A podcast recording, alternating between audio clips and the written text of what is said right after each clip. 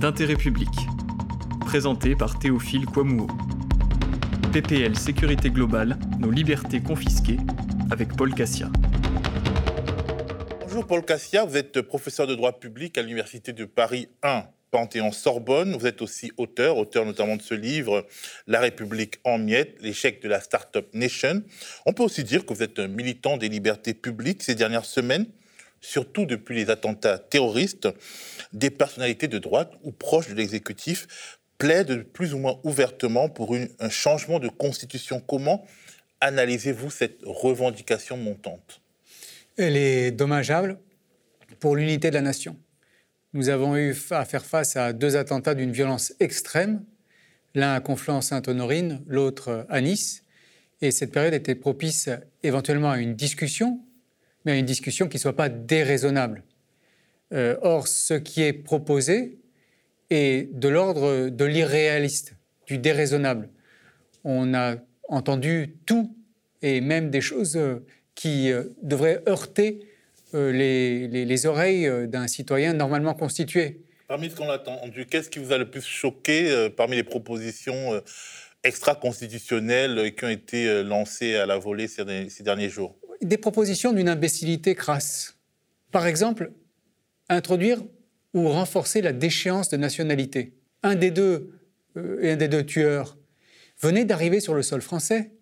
Il était tunisien et donc pas, pas français que peut lui faire euh, l'éventualité d'être déchu d'une nationalité française qu'il n'a pas? Par ailleurs, à supposer même qu'une personne qui souhaite commettre un acte de terrorisme soit, de nationalité française, en quoi le fait d'être déchu de, sa nationalité peut le retenir de commettre son acte suicidaire, puisque en tout état de cause, il est prêt à se sacrifier pour euh, la cause qu'il défend. C'est une imbécilité tout à fait, euh, criante autre, autre imbécilité. L'idée de créer, je cite, un Guantanamo à la française. On le met où ce Guantanamo à la française Sur, euh, sur l'île de Ré? Sur, euh, on, fait comme Napoléon, euh, on va dans, une île sous, les tropiques ou que sais-je encore pour mettre des personnes qui sont présumées innocentes, les, parquets.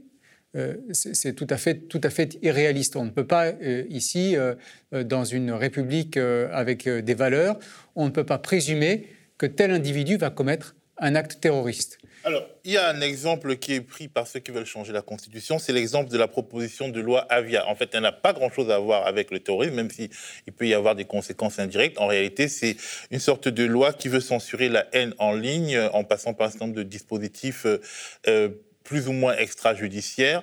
Et euh, c'est cette loi Avia qui revient dans les discours. Quelle est la caractéristique de cette proposition de loi qui a été retoquée par le Conseil constitutionnel? Et qu'est-ce que ça nous dit au fond euh, euh, du projet, de ceux qui nous dirigent, projet qui s'abrite derrière la lutte contre le terrorisme?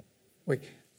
Madame Laetitia Avia, qui est une députée de la majorité présidentielle, a déposé une proposition de loi tendant à, soi-disant, lutter contre la haine en ligne cette proposition de loi donnait un pouvoir de police de la pensée aux euh, différents prestataires de, services euh, Internet, à qui il appartenait de décider si ce qui était écrit était ou non euh, susceptible d'être diffusé. Le Conseil constitutionnel a entièrement censuré cette, proposition de loi, qui est en passe de revenir sous, une autre forme, puisque Mme Laetitia Avia va retenter de passer sous les fourches du Conseil constitutionnel on a en France un principe de liberté d'opinion qui implique la liberté d'expression. C'est dans la déclaration de 1789, la déclaration des droits de l'homme, articles 10 et 11, qui implique ceci. L'expression d'une opinion est libre. Je peux dire ce que je veux, ce que je veux. Mais si ce que je dis dépasse certaines limites, il m'appartient d'en répondre devant le juge. Et il est très important d'éviter qu'on ait cette censure préalable c'est très dangereux de décider ce qui peut être ou ce qui ne peut pas être dit a priori. Que chacun d'entre nous prenne ses responsabilités et réponde de ses actes a posteriori, c'est sain. Mais que nous soyons empêchés de parler ou de diffuser certains propos sous prétexte que ces propos pourraient choquer, c'est très dangereux parce que ce qui vous choque, vous, n'est pas nécessairement ce qui me choque moi. Et ce qui nous choque tous deux n'est pas nécessairement ce qui pourrait choquer le, le gouvernement. Donc il, ne peut pas y avoir de censure préalable sous l'empire de la déclaration de 1789. Alors, mais quelque part, on, a l'impression que finalement, euh, en tout cas, cette euh, proposition de loi Avia revient à donner des pouvoirs du, à des entités qui ne sont pas judiciaires et aussi à, euh, elle remet en cause le contradictoire, c'est-à-dire que finalement, tout seul devant un écran, un policier ou alors un travailleur d'une plateforme peut décider euh, de censurer de ce qui est légal ou pas légal. Est-ce que c'est pas ça la principale menace quand même pour nos libertés publiques aujourd'hui, le, la mise à l'écart progressif du contradictoire euh, dans les délibérations qui vise à, à, déterminer ce qui est licite et pas licite? Alors, vous parlez de principale menace. En fait, il n'y a plus que des menaces sur nos libertés. Ça, c'est une menace qui pèse sur la liberté de penser. Elle est gravissime. Le Conseil constitutionnel l'a censuré et c'est très heureux. Mais nos libertés sont, menacées de, toutes parts. Nous sommes actuellement en période de reconfinement. Alors c'est un confinement mité, un confinement soft qui m'a permis, moi, de me rendre d'une banlieue parisienne à l'autre sans être inquiété. Donc euh, il y a encore une liberté de, déplacement. Mais à cette police de la pensée vient s'ajouter une police des déplacements qui est aussi d'une même gravité. Donc, nos libertés sont grignotées de toutes parts pour une effectivité qui est, assez, faible. Donc cette, euh, cette, police de la pensée, elle est de toute façon contraire euh, au, principe même de la déclaration de 1789. Il ne peut y avoir de contrôle a priori que si la Constitution est modifiée. Ben justement, peut-être c'est pour ça qu'ils veulent modifier la Constitution. Peut-être qu'ils veulent une Constitution de guerre, introduire plus profondément l'état d'exception dans notre dans notre euh, loi et transformer l'état d'exception en règle. Très bien. Moi, de cette société-là, je n'en veux pas. Pour la raison simple, c'est que je considère que euh, la menace, qu'elle soit terroriste ou sanitaire, pour réelle qu'elle est, n'est pas forte à ce point-là qu'elle doive, tel un napalm, annihiler l'ensemble de mes autres droits et libertés. Vous avez à de nombreuses reprises remis en cause les dispositifs contenus dans l'état d'urgence sanitaire en disant que l'état d'urgence sanitaire, il y avait dans, cette expression, il n'y avait pas que sanitaire, mais il y avait aussi état d'urgence et que euh, c'était une question d'état de droit. Euh, est-ce que vous pouvez nous expliquer en quoi cet état d'urgence sanitaire vous dérange? En tout cas, la manière, enfin, le visage qu'il a pris en France. Ce qui me dérange, c'est qu'il est devenu nécessaire. Et ça, c'est calamiteux. C'est-à-dire que le confinement est devenu une nécessité. Pourquoi?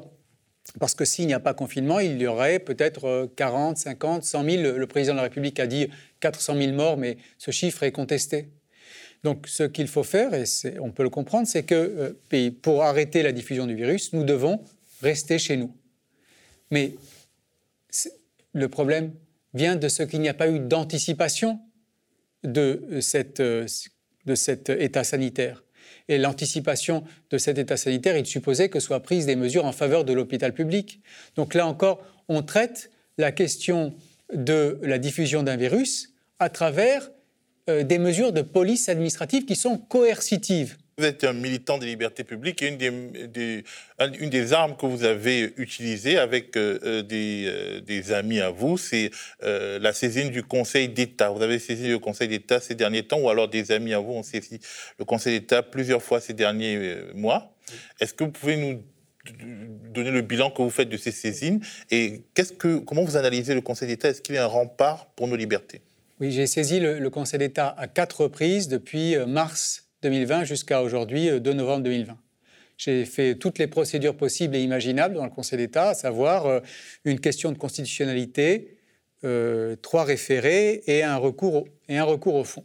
Je crois que, comme la liberté d'expression s'use si on ne s'en sert pas, le droit d'accéder à une juridiction perd de sa substance s'il n'est pas utilisé en particulier par quelqu'un comme moi, qui un professionnel du droit, qui enseigne l'accès à la justice administrative. Alors ce que j'ai voulu faire à travers ces recours qui, je le savais, seraient rejetés, c'est tester les limites de notre état de droit.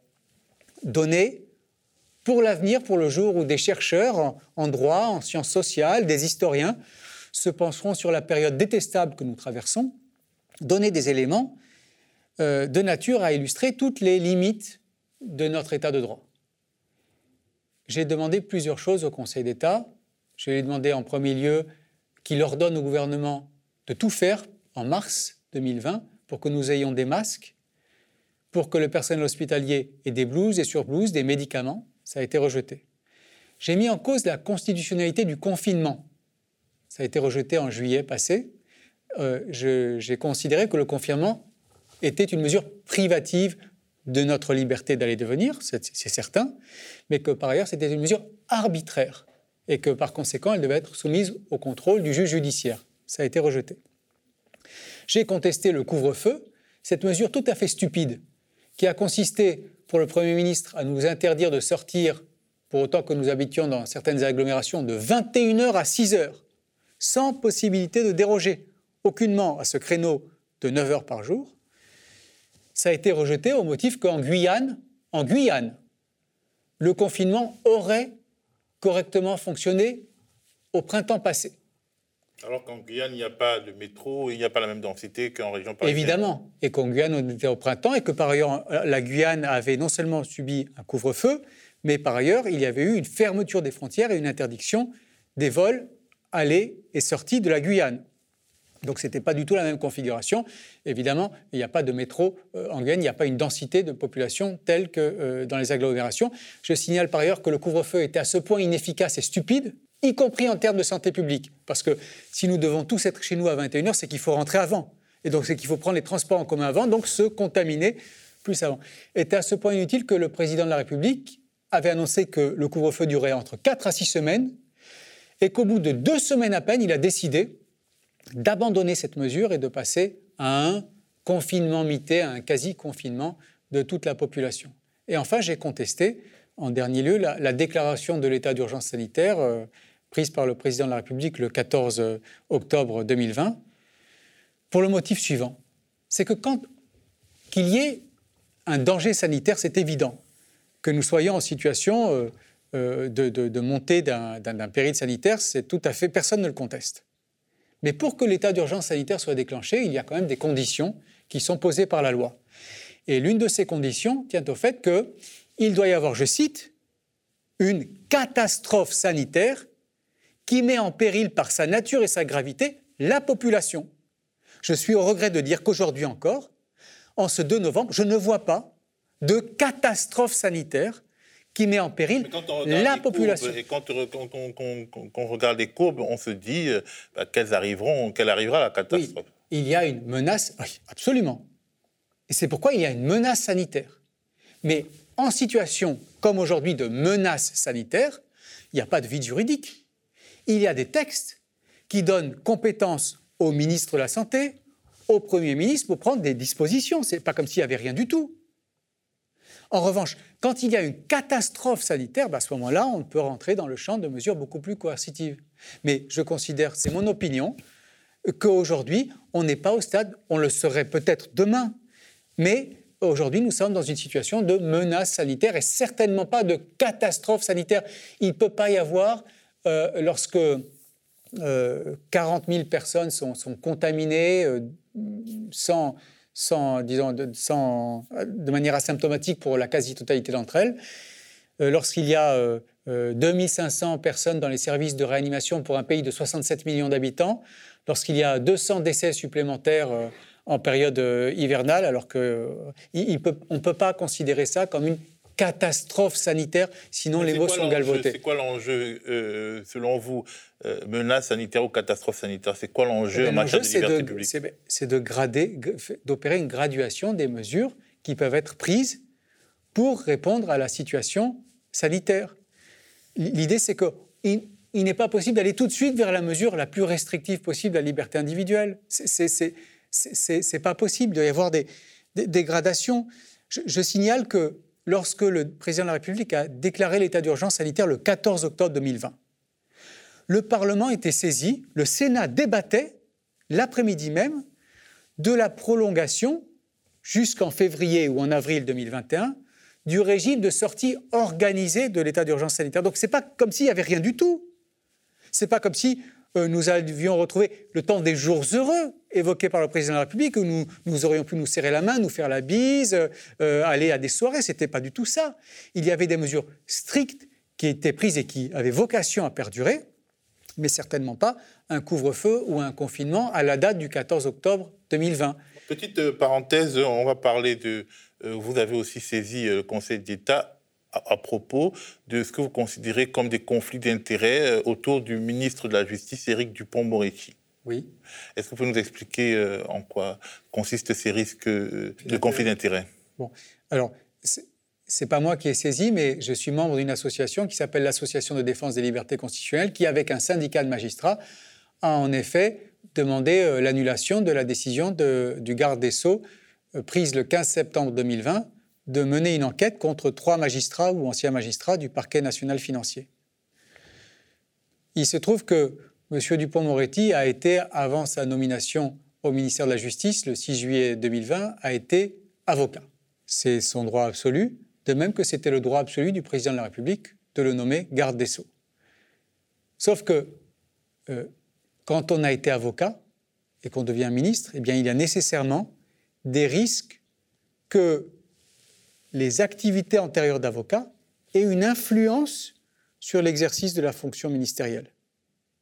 Et ces risques, ils doivent être prévenus. Là encore, c'est une question de prévention comme pour les mesures sanitaires. Il faut réfléchir à organiser le système de façon à ce qu'il n'y ait pas de clash, pas de heurts. Or, M. Dupont-Moretti a été nommé garde des Sceaux sans qu'à aucun moment ses fonctions antérieures soient prises en compte pour euh, l'exercice de ses fonctions ministérielles. Il se trouve que euh, M. Dupont-Moretti a eu des contentieux avec le parquet national financier, qu'il a même saisi d'une plainte euh, la justice pénale qui était indirectement dirigée contre le parquet national financier, qu'il avait un cabinet d'avocats qui pouvait avoir des, clients dont le parquet national financier s'occupait. Toutes ces procédures auraient dû être euh, prises en compte au moment de sa nomination comme, comme garde des Sceaux, ce qui n'a pas été fait. Et il m'a semblé, ainsi qu'à un syndicat de magistrats, et ainsi d'ailleurs qu'à toute la magistrature judiciaire, unanime, du premier président de la Cour de cassation au procureur général de la Cour de cassation jusqu'au au, magistrat de, n'importe quel tribunal judiciaire. Il nous a semblé que euh, le garde des sceaux utilisait ses prérogatives ministérielles pour régler des conflits d'ordre personnel qu'il avait eus en sa qualité d'avocat. Et c'est pourquoi nous avons demandé l'annulation de, sa décision. Et en fait, ben, l'histoire. L'annulation de... la décision de M. Dupont-Moretti de, euh, mener une enquête contre trois magistrats du parquet national financier, magistrats à qui rien, personne ne reprochait quoi que ce soit. Il se trouve que l'histoire nous a donné euh, raison, puisque à la mi-octobre, le Premier ministre a pris un acte, un décret, déchargeant M. Dupont-Moretti de certaines de ses attributions, dont celles relatives à euh, ce qui concerne le parquet national financier, ce qui montrait bien qu'il y avait un conflit d'intérêts, c'est-à-dire une interférence entre les intérêts professionnels et personnels de M. Dupont-Moretti comme avocat et les charges qui sont les siennes en sa qualité de garde des sceaux. En ce moment, on parle beaucoup de la proposition de loi sur la sécurité globale qui généralise la surveillance par drone parce qu'en fait, il y avait une sorte de vide juridique qui euh, avait empêché l'utilisation de drones lors du premier confinement. Euh, euh, cette proposition de loi sur la sécurité globale parle aussi, en fait, protège, elle protège énormément, excessivement le droit à l'image des policiers. Rétrospectivement, un tel dispositif aurait empêché tout simplement la diffusion d'images de violences policières graves qui ont finalement permis à l'opinion publique française de prendre conscience de ce qui se passait dans le pays. Euh, euh, qu'est-ce que vous pensez de cette proposition de loi? Je pense qu'on vit dans un monde de fous et que nous sommes probablement en train d'assister à la fin d'une civilisation. On ne peut plus sortir de chez soi sans attestation, sous peine d'avoir 135 euros d'amende. Avec la proposition de loi Avia, on pourra bientôt plus penser tranquillement. Et maintenant, on a une proposition de loi dite sur la sécurité globale qui va venir restreindre notre liberté de mouvement sur la voie publique d'une manière totalitaire. Totalitaire Oui, totalitaire. Alors, parce qu'il faut voir ce qui est proposé et l'utilisation qui va en être faite. il y a toujours, toujours dans les mesures sécuritaires, toujours des effets cliquets qui ne sont pas envisagées au moment où la mesure est prise, et par une sorte de diffusion, par une sorte d'accoutumance, quand on sera bien habitué à avoir des drones lors des manifestations, on se demandera pourquoi on n'en voit pas dans la vie courante. Après tout, c'est vrai, pour surveiller la voie publique, pour prendre des contraventions, ça peut aussi servir. Pour vérifier que le confinement est bien respecté, ça peut aussi servir des drones. Alors, de quoi s'agit-il ici? Je signale que les drones sont fabriqués par des entreprises chinoises pour l'essentiel. Donc nous serons surveillés indirectement via des entreprises chinoises. Si ça réjouit quelqu'un ici, eh bien tant mieux, ce n'est pas mon cas. Il se trouve que la préfecture de police a, euh, pendant certaines manifestations, utilisé des drones pour surveiller la voie publique. Ce qui était complètement illégal, parce que les drones peuvent, ce n'est pas toujours le cas, capter les images, les retransmettre en direct dans les préfectures et euh, permettre l'enregistrement de ces images. Or, ces données personnelles ne peuvent être travaillées que s'il y a eu une autorisation préalable de la CNIL, que s'il y a un régime juridique qui les régit. Ben là, ils vont créer un régime juridique, justement. Le Conseil d'État a suspendu l'utilisation des drones euh, pendant euh, le confinement et a dit que ben, si les drones devaient être utilisés, il fallait créer ce régime juridique. Et donc, c'était reculé pour mieux sauter, puisque bien ce qui devait arriver arriva. Première chose, des préfectures de police, dont celle de Paris, ont continué à utiliser des drones en toute illégalité. En toute illégalité. Je crois que quand on représente l'ordre public en France, la moindre des choses, c'est de donner l'exemple et de respecter les décisions de justice. Les drones ont continué en pratique à être utilisés. Et ce que prévoit cette proposition de loi, c'est que, notamment, les euh, forces de l'ordre ne pourront pas être filmées, ce qui veut dire qu'il n'y aurait pas eu d'affaire Benalla, il n'y aurait pas eu d'affaire du, McDo, il n'y aurait pas eu d'affaire Geneviève du, Burger King. il n'y aurait pas eu d'affaire Geneviève euh, le, Gay. Euh, donc c'est donner un, blanc-seing euh, aux forces de l'ordre, dont je respecte parfaitement le travail par ailleurs, ce n'est pas, pas le problème. Et cette proposition de loi prévoit, entre autres, parce qu'on va aussi venir à la reconnaissance faciale, que des drones pourront être utilisés pour surveiller des manifestations. Alors, on commence par les manifestations, bien sûr. Et après, on ira plus loin, on surveillera, je l'ai dit, le confinement, on surveillera la circulation, on surveillera euh, nos différentes sorties avec une reconnaissance faciale. C'est formidable, c'est vrai que euh, euh, on entre dans le champ de 1984. Mais après tout, si c'est un souhait collectif, moi je ne peux que, m'incliner devant cette, euh, cette volonté. Vous avez dit en 2019 dans ce livre que le macronisme combinait, selon vous, néolibéralisme économique et autoritarisme institutionnel. Est-ce que cette proposition de loi sur la sécurité globale n'est pas au final l'incarnation du macronisme, dans la mesure où, effectivement, pour aller encore plus loin dans le libéralisme économique, donc dans l'accaparement de la richesse publique, il faudra circonvenir le peuple et donc euh, mettre en place des mesures autoritaires qui empêcheront l'expression euh, du ras-le-bol, de, la colère populaire. Est-ce que... Oui, on est quand même dans un moment très singulier, vous voyez. Euh, on est dans le deuxième confinement. Il va y avoir des centaines, si ce n'est des milliers d'entreprises qui vont faire faillite, une paupérisation très forte du pays, des traumatismes psychologiques considérables pour des années, une génération de lycéens, d'étudiants qui est presque sacrifiée, et que fait la majorité présidentielle? Mais que fait-elle? Elle dépose une proposition de loi contre la haine en ligne et elle dépose une proposition de loi sur la sécurité globale pour contrôler des manifestations qui ne peuvent pas avoir lieu sur la voie publique avant peut-être euh, mai-juin de l'année prochaine. Donc la priorité du macronisme, c'est ça, c'est de nous empêcher de parler ou de manifester. C'est d'un illibéralisme absolu ces, propositions sont, déplacées en temps de pandémie. Je crois que le Parlement devrait consacrer toute son énergie à la crise sanitaire et certainement pas à essayer d'empêcher euh, la tenue de manifestations euh, par le biais de mesures de police qui, en réalité, ce n'est pas, pas dans les articles, ce n'est pas dans le contenu de la loi, ont cet effet-là.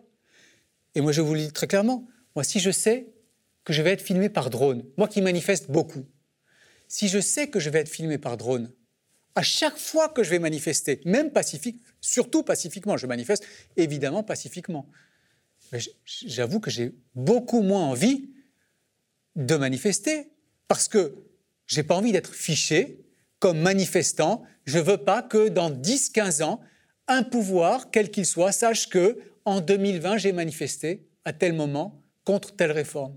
Donc le, filmage par drone, l'archivage, soi-disant pour 30 jours, mais personne ne contrôle euh, des, images, revient en réalité à interdire de fait l'exercice euh, de la liberté de manifester. C'est ce qu'on a vu avec les, Gilets jaunes.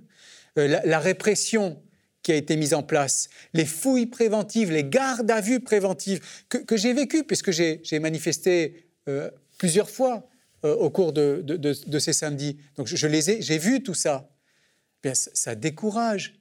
Au bout d'un moment, on se dit, soit je vais me faire gazer, soit je vais me faire fouiller, soit on va m'arrêter parce que je tiens mon téléphone de telle ou telle manière ou que j'ai un stylo qui peut être considéré comme une arme dangereuse ou des feux d'artifice. Si je sais que je vais être filmé à chaque fois que je manifeste, bon, ben je ne manifeste plus parce que je ne sais pas qui sera au pouvoir dans 10, 15, 20 ans et qui viendra me reprocher, comme dans un régime totalitaire, d'avoir exercé ce qui était une liberté encore euh, quelques décennies auparavant. Dernière question, vous êtes professeur de droit, euh, euh, donc vous avez parlé d'illibéralisme. Est-ce que vous considérez que dans votre petit monde, dans le monde des praticiens du droit et des enseignants de droit, cette plongée dans quelque chose qu'on ne connaît pas est bien considérée, est considérée en tout cas à sa juste mesure et que ça suscite, en tout cas, sinon l'indignation, du moins la préoccupation que ça devrait susciter?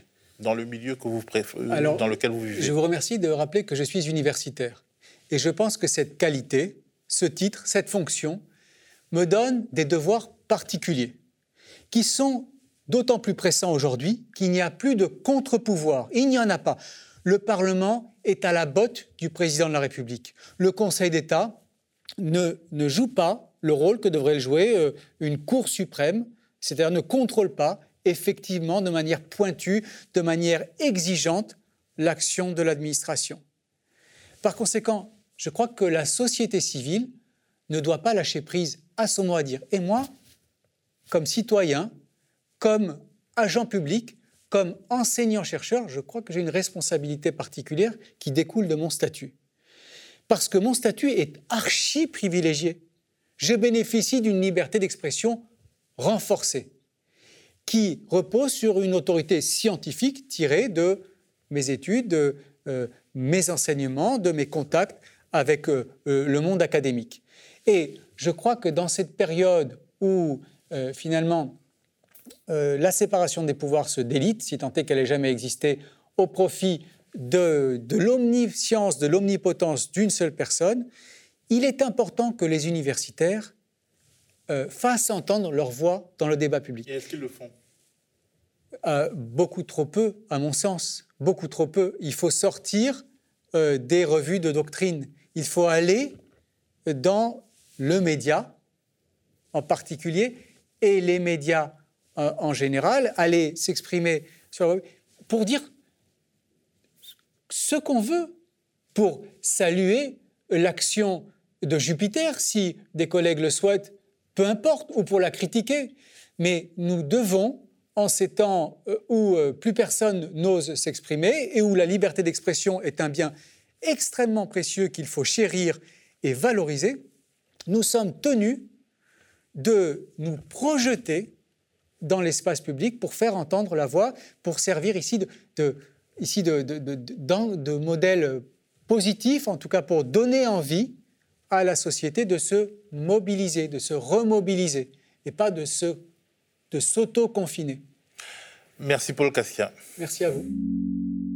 Le média est indépendant des puissances financières et n'existe que grâce à vos dons. Soutenez-nous sur lemediatv.fr. Et pour ne rien rater de nos contenus, abonnez-vous à nos podcasts.